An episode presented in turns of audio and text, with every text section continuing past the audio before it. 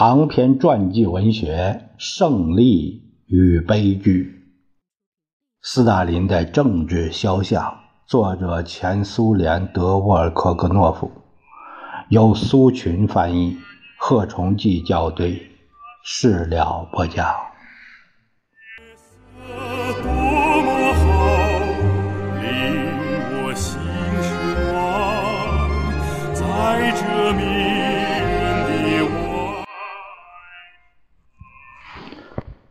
大约在一九二五年初，斯大林和布哈林进行过一次长时间的经济谈话。谈话的实质是总书记谈他对新经济政策的怀疑，和布哈林对经济政策这一构想的实质的辩护。布哈林在自己的日记中这样记述这次谈话：斯大林一直坚持认为，长时期依靠新经济政策将窒息社会主义成分和复活资本主义。总书记不理解经济规律作用的实质，他更多的是依靠无产阶级的压力、党的命令、既定的路线、限制潜在的剥削者等等。我们再重复一遍。这是一次长时间的谈话，但当时布哈林已经感觉到斯大林不理解和不相信新经济政策。斯大林和托洛茨基一样，认为新经济政策是对革命成果的威胁。这次对话使布哈林感到很沮丧，他决定在报刊上阐述自己对新经济政策的认识。不久，布尔什维克杂志上很快就出现了布哈林的题为《论新经济政策和我们的任务》的文章。这是一篇内容深刻、至今仍未丧失现实意义的文章。布哈林在文章中运用了1925年4月17日他在莫斯科党组织积极分子会议上所做报告的结论。下面引述这篇文章的两个片段。列宁还在论粮食税的小册子里就说，新经济政策是一项正确的经济政策。这项政策的意义在于，一系列经济因素过去由于军事共产主义的束缚，彼此不能相互促进，现在能互相促进了，从而有助于经济发展。新经济政策就是少一点强迫，多一点流通自由。因为这种自由对我们来说危险不大，少一点行政干预，多一点经济斗争，多发展一点经济贸易，同私商进行斗争，不是靠践踏他和关闭他的铺子，而要靠自己努力生产，卖的比他便宜，东西比他的漂亮，质量比他的好。斯大林没有特别注意文章中的这几句话，虽然他在文章中做了不少批注。总书记非常难以理解，怎么能给私商自由呢？难道这不是破坏专政吗？斯大林听布哈林谈过，读过布哈林的文章，一时还很少提出反对意见。但在心灵深处，越来越强烈的感到对这位理论家的经济投降主义的愤慨。布哈林直到死前一直在反复的说，他的观点是以列宁的著作为根据的。首先是根据列宁逝世前最后写的著名遗嘱的五篇文章，布哈林。比自己的其他同志更早地领会到列宁在一九二一年论粮食税那篇文章中的心意。这篇文章阐述了新经济政策的基本思想，布哈林热烈支持这种思想。列宁逝世后，布哈林由政治局候补委员转为政治局委员。马克思主义新理论家的声誉。为人非常谦和，非常平易近人，决定了他的威望。这些品格表明，他与斯大林是完全相反的人。布哈林长期置身于派别、小集团、反对派斗争之外，季诺维也夫轻蔑地把布哈林叫做“和事佬”，并非偶然。季诺维也夫在同斯大林斗争时，曾多次试图争取布哈林的支持，但均未如愿。党的理论家布哈林试图摸索出国家社会经济发展的基本趋势以及国家深刻改造的途径。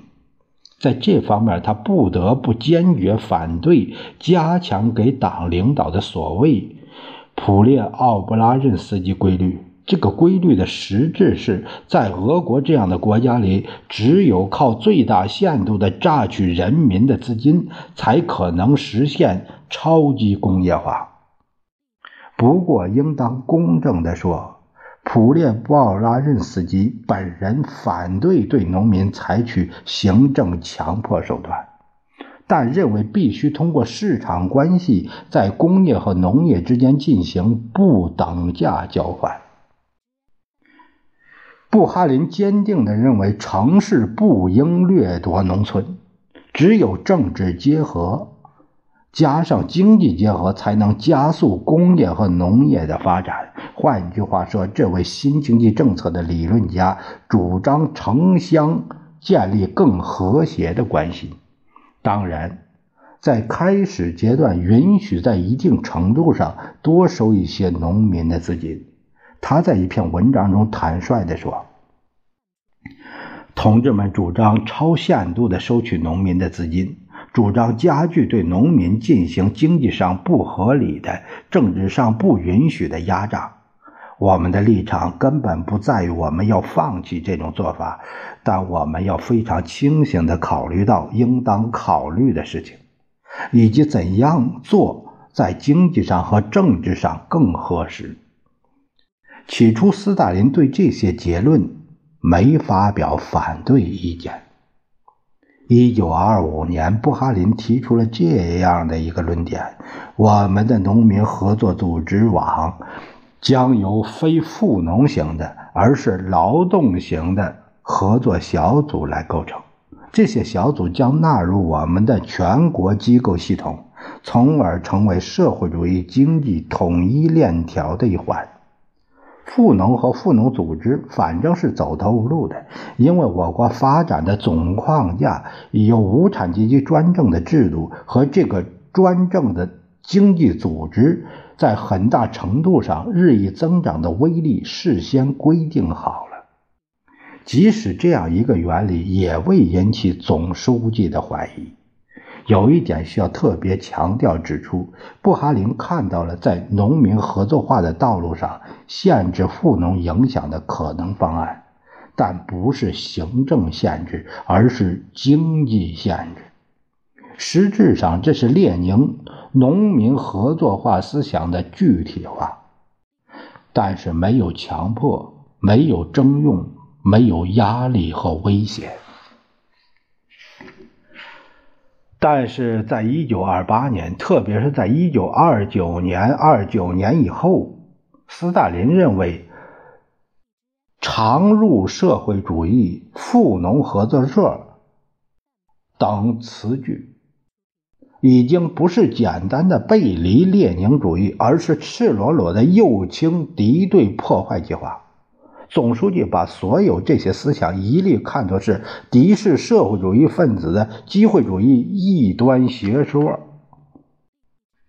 布哈林试图证明，在苏维埃俄国不存在强大的、有组织的对社会主义国家构成严重危险的敌对政治势力，强迫农民将造成深远的严重后果。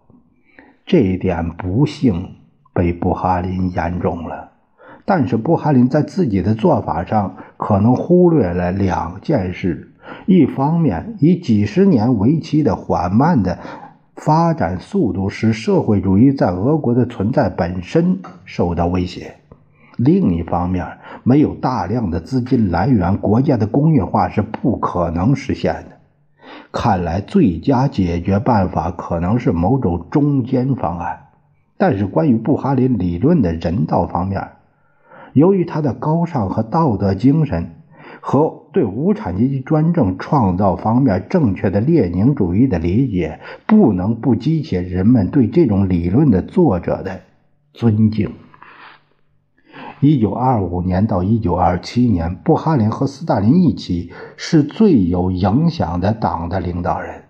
布哈林帮助斯大林证明了托洛茨基、季诺维也夫和加米涅夫反对派在政治上的站不住脚和危险性。虽然他极力同他们保持忠实的关系，由于托洛茨基、季诺维也夫和加米涅夫被取消了政治局委员资格，斯大林和布哈林在解决当前的任务和战略性的任务中的作用显著提高了。就在不久之前，当现在已经失去政治影响的反对派分子攻击布哈林时，斯大林愤怒地回答他们说：“要喝布哈林的血吗？我们不会让你们喝他的血。你们应当清楚一点，不仅是保护布哈林这件事实本身，而且还有血的比喻内容都引人注意。当时许多人觉得。”这是一种偶然。在政治局里，这两个主要活动家在一定意义上是互相补充的。斯大林决定所有组织问题和政治问题。布哈林负责阐述活动的理论原则，可以毫不夸张地说，在一九二八年以前，斯大林在很大程度上是遵循布哈林的观点解决经济问题的，像是依靠布哈林似的。我们通过这个事实再次指出，斯大林经常吸收别人的观点，而后把这些观点变为自己的观点。在脱了自己之后。斯大林靠布哈林的思想，靠他对农业问题的理解来丰富自己的世界观。但是，怎样解释斯大林突然开始对布哈林断绝来往了呢？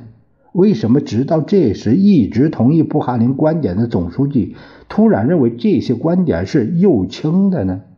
为什么他的私人犹豫迅速变为根深蒂固的不睦了呢？人们认为这里有几个原因。首先，是因为理论家、政治活动家，当然的领导人布哈林，在人民中间和在党内不断扩大的知名度，刺痛了斯大林。当时，布哈林在党内的威信并不逊于斯大林。布哈林论列宁的一篇文章也使总书记感到不安。这篇文章写道。因为列宁不在了，也就没有了公认的权威。我们现在只能有集体的权威了。我们没有人能说我问心无愧，并能绝对百分之百解释列宁的学说。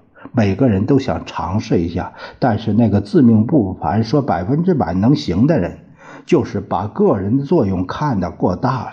斯大林从这些话中听到了对他的。公开攻击，因为总书记在斯维尔德洛夫大学讲授列宁主义基础时，就是以全面解释列宁学说的面目出现的。难道这还不清楚？其次，怎么会没有公认的权威呢？总书记的权威呢？